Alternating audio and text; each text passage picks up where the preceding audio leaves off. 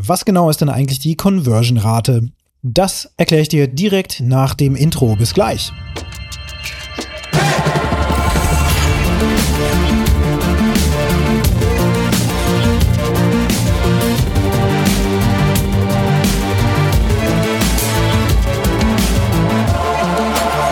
Ein Online-Shop nach dem anderen geht live in unserer Marketing-Sparte und das ist eine gute Sache.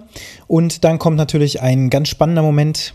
Die ersten Produktverkäufe kommen rein, die müssen fulfilled werden, wie man so schön sagt, die müssen ausgeliefert werden, die Zahlungen müssen fließen, das muss alles laufen, die ganzen Räder müssen ineinander greifen und das zeigt sich natürlich dann, wenn man live geht und wenn man dann die ersten Bestellungen eben wirklich echt bekommt, also echte Menschen dann anfangen, deine Produkte zu kaufen. Das ist natürlich ein super, super spannender, wichtiger Moment.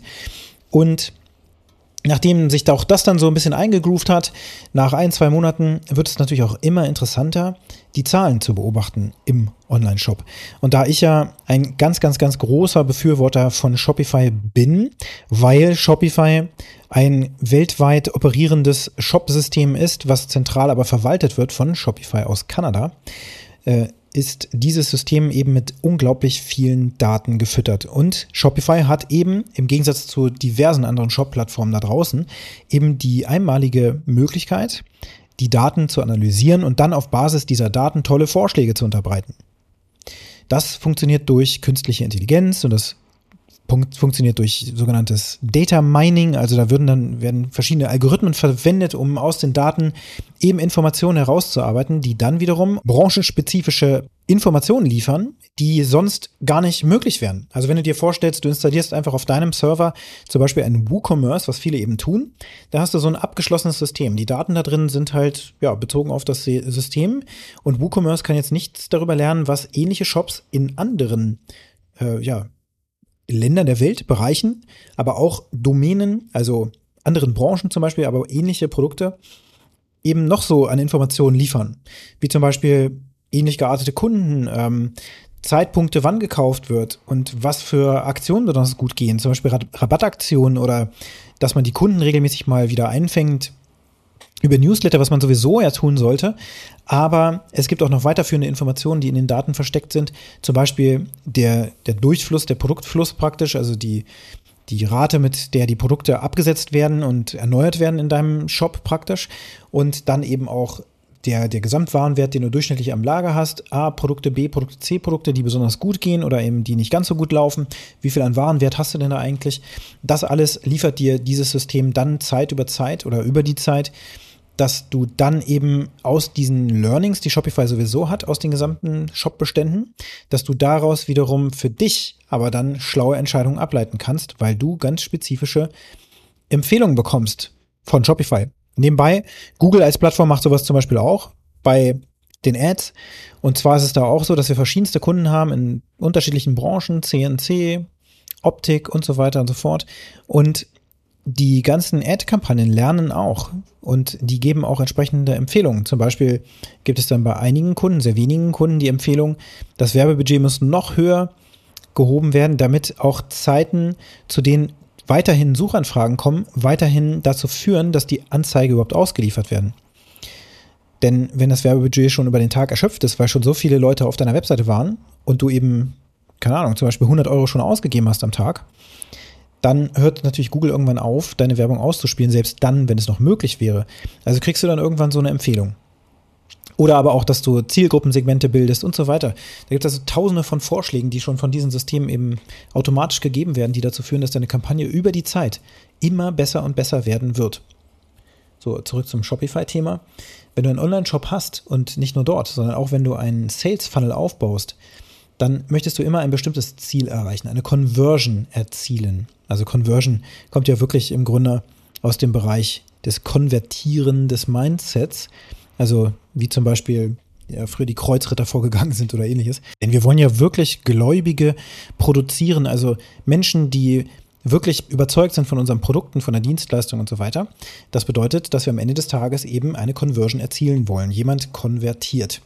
Und zwar in den Fällen von einem Online-Shop, ein Kauf wird realisiert. Es gibt aber auch andere Ziele, die man machen kann oder angeben kann, die man verfolgen kann. Zum Beispiel, dass Produkte überhaupt erstmal in den Warenkorb gelegt werden, ähm, dass Produkte angeschaut werden und so weiter. So kann man verschiedene Ziele definieren, auf die man zum Beispiel Anzeigenkampagnen optimiert. Weil man sagt, wir wollen eben, dass unser Algorithmus von Facebook, Instagram oder auch Google eben das lernt, was wir als Ziel erreichen wollen. Also Menschen findet, die noch mehr in den Warenkorb legen oder die genauso ähnlich vorgehen ähm, und dass das am Ende dann zu einem Kauf führt. Dann hätten wir die Conversion Kauf im Online-Shop. Und das ist natürlich das ultimative Ziel. Aber die Kampagne und so weiter darauf auch direkt auszurichten, das ist gar nicht mal unbedingt immer am schlausten. Denn wir wollen ja erstmal, dass Menschen auch überhaupt Vertrauen aufbauen. Das brauchen sie nämlich in jedem Fall, bevor sie überhaupt kaufen. So.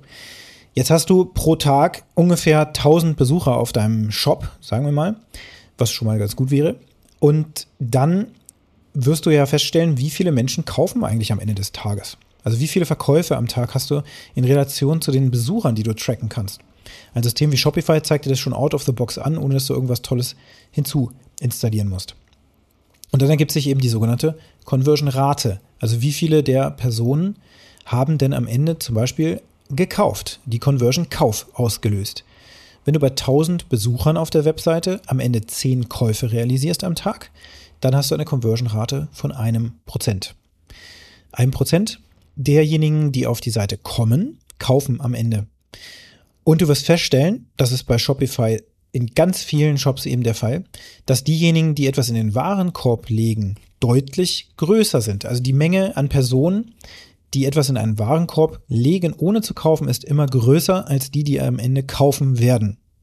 Das liegt daran, dass sich Menschen auch dann nochmal umentscheiden oder einen Warenkorb überhaupt zusammenstellen, um dann am Ende zu sehen, das ist also der Gesamtpreis, ist mir so teuer, das kaufe ich gar nicht. Oder sie machen das erstmal, um sich zu informieren, ein paar Sachen auch zu sichern und dann später wiederzukommen, um diesen Warenkorb dann zu kaufen. Oftmals stellt man fest, das ist zumindest unsere Erfahrung, dass meistens, aber nicht immer, die Anzahl derjenigen, die nur etwas in den Warenkorb legen, versus denen, die kaufen, also das ist meistens doppelt so hoch, ungefähr. Und das wird also bedeuten, dass die Conversion-Rate auf das Ziel Warenkorb bezogen, nur Produkte in den Warenkorb legen, bei 20 Personen von 1000 Besuchern am Tag eben 2% sind. Und diese Kennzahlen sind sehr, sehr wichtig. Das ist nämlich in der Buyer's Journey, also bei der Reise desjenigen, der dann am Ende kauft, gibt es verschiedene Meilensteine, die man erreicht. Warenkorb legen, Checkout erreicht, Kauf durchgeführt. Das sind so die wichtigsten Meilensteine in einem Online-Shop. Und da kann man sich eben die Conversion-Rate angucken. Und da kann man sehen, wenn es eben so ist, dass wir von 20 am Tag nur, nur 10 Verkäufe realisieren, dann haben wir natürlich noch ein Potenzial, diese Menschen, die etwas im Warenkorb haben liegen lassen, nochmal zu erreichen, um diese Conversion-Rate auf Kauf bezogen deutlich zu erhöhen. Denn wir haben das Potenzial, es fast zu verdoppeln. Also nicht jeder wird was kaufen, der in den Warenkorb legt, aber es sind schon einige kaufbereit. Denn sie interessieren sich für den Preis und so weiter und so fort. Dann ist die Frage, was verhindert denn jetzt, dass jemand, der in den Warenkorb etwas reinlegt, dass er am Ende vielleicht nicht kauft? Auch hier würde ich immer zum ersten empfehlen, den Fokus darauf zu legen, dass man sich anschaut, was, was verhindert vielleicht das Vertrauen an der Stelle dass das verloren geht. Also vom Warenkorb zum finalen Kauf muss man noch durch den Checkout durch. Und es könnte jetzt sein, dass jemand dann in den Checkout kommt und das ist ein klassischer Fehler bei Shopify. Oftmals konfigurieren nämlich die Shop-Inhaber dann diese, diese Checkout-Seiten nicht richtig, sodass man das Gefühl hat, oh, ich bin hier irgendwie von dem Shop weggekommen in eine andere Ecke. Vielleicht werde ich hier über den Tisch gezogen. Ne? Ich, ich gebe ja jetzt hier nicht jedem eine Kreditkarte. Ähm, wenn man da Personen verliert, dann liegt das oftmals daran, dass zum Beispiel das Logo nicht drin ist vom Shop, sondern dann steht da einfach nur ganz lieblos in Text nochmal der Name des Shops. Dann sind die Farben nicht angepasst, die Buttonfarben sind plötzlich nicht rot, so wie vorher im Shop, sondern sie sind gelb oder blau oder so. Ich glaube, blau ist die Standardfarbe. All diese Dinge können im Detail dann verhindern, dass jemand kauft, weil um wirklich zu kaufen, braucht man maximales Vertrauen am Ende. Man muss vorher schon das Gefühl gehabt haben, dieser Shop ist sicher. Sowas wie Trusted Shops oder sowas geben Sicherheit. Da gibt es ein Siegel auf der Seite und dann sieht man einfach, okay, hier haben auch schon andere gekauft, hier hat jemand geprüft, dass der Shop nichts äh, Böses im Schilde hat. Und da kann ich dann eher vertrauen und den Checkout-Prozess auch durchlaufen, um am Ende zu kaufen. So, wenn du einen Sales Funnel hast, wo du zum Beispiel Webinarkunden für ein Online-Webinar gewinnen, gewinnen willst, funktioniert das Spielchen so ähnlich. Du hast auch dort natürlich Webseitenbesucher, die du auf irgendeine Art und Weise auf die Seite bringst. Durch Werbung, durch organisches Marketing, durch Mundpropaganda, was auch immer du da so machst oder Flyer, die du versendet hast oder ein Aufkleber auf deinem Auto. Und zack, kommen die, Leute irgendwann auf deine Webseite. Dann sehen sie die Inhalte auf der Webseite und dann möchtest du ja auch dort eine bestimmte Reise anbieten, die jemand, der auf deiner Webseite ist, eben durchlaufen soll. Bestmöglich. Das nennt man ja dann Sales Funnel. Dazu später mal mehr. In jedem Fall ist es so, wenn ich auf der Webseite bin, muss ich sehen, was sind jetzt die nächsten Schritte, die ich durchführen soll. Und auch da kann man wieder solche Checkpoints definieren, Conversion-Punkte oder Ziele. Zum Beispiel ist es bei uns so, bei Alpha Process, jemand kommt auf die Webseite, jemand sieht, alles klar, das ist ein Thema für mich, es geht hier um digitale Prozesse, das gucke ich mir genauer an, scrollt auf der Seite weiter runter, dann kommt Call to Action, jetzt Webinar buchen oder irgendwie sowas. Und dann geht ein Pop-up auf, jemand gibt die E-Mail-Adresse ein, jemand klickt auf Weiter und kann sich dann einen Termin raussuchen und am Ende diesen Termin dann auch nochmal final buchen. So, jetzt haben wir also den reinen Webseitenbesucher. Wir haben die Menschen, die auf den Button drücken und ihre E-Mail-Adresse hinterlassen. Dann haben wir die Leute, die dann abspringen, weil sie nicht mehr sehen oder weil sie nicht mehr möchten, einen Termin zu buchen direkt für das Webinar. Vielleicht finden sie auch gerade keinen geeigneten und dann gehen sie wieder runter von der Seite. Und dann gibt es diejenigen, die am Ende auch noch einen finalen Termin gebucht haben. Und so können wir auch dort unsere Anzeigenkampagnen auf Conversion optimieren. Nebenbei geht das dann eben so, dass auf der Webseite Google Ads und äh, Facebook Pixel und so weiter, solche Dinge müssen eingebunden werden und dann kann man eben auf den entsprechenden Webseiten sagen, wenn jemand da ankommt, dann wurde die Conversion ausgelöst. Wie im Online-Shop. Am Ende gibt es die, ich äh, danke für Ihren Kaufseite. Das ist praktisch dann der Kaufabschluss und wenn die Seite erreicht wird, dann haben wir diese Conversion erreicht. Bei uns im Webinarfall ist es so, wenn jemand final einen Termin gebucht hat und wirklich gesagt hat, das ist mein Commitment, zu dem Termin werde ich auf jeden Fall erscheinen, dann haben wir dort die Conversion. Natürlich auch nicht jeder kommt zum Termin. Man vergisst das, man hat was anderes vor und so weiter. Ne? Dann hat man noch weitere solcher Punkte. So, jetzt können wir auch da auf verschiedene Dinge optimieren. Wir können sagen, wir wollen erstmal nur möglichst viele E-Mail-Adressen bekommen, beispielsweise.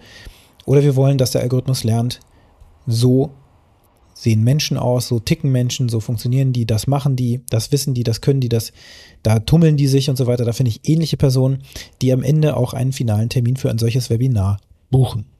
So, die Conversion-Rate also ganz einfach bezogen auf das jeweilige Ziel. Die Quote in Prozent ausgedrückt oder die, der prozentuale Wert derjenigen, die am Ende das Ziel auslösen, verhältnismäßig gemessen an den Gesamtbesuchern auf deiner Webseite. Das Ziel ist, die Conversion-Rate so hoch wie möglich zu bekommen. Jetzt noch zum Online-Shop kurz gesagt, wenn man eine Conversion-Rate von 5% hat, dann gehört man schon zu den Top 20% von Shops, zumindest im Shopify-Kontext, der Welt. Das ist nämlich eine, eine Benchmark, die wir auch anstreben, in nahezu allen Shops auch zu erreichen und zu halten. Ja, das ist auch nochmal schwierig.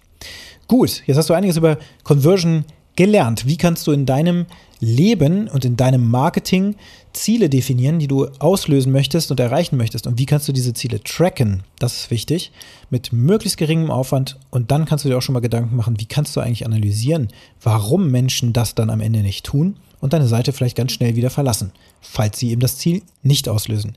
Wie also kannst du deine Conversion-Rate messen und sie erhöhen? Kontinuierlich. Und wenn dir der Podcast hier gefallen hat, dann hinterlasse mir gerne eine positive Bewertung auf der Plattform, auf der du ihn hörst.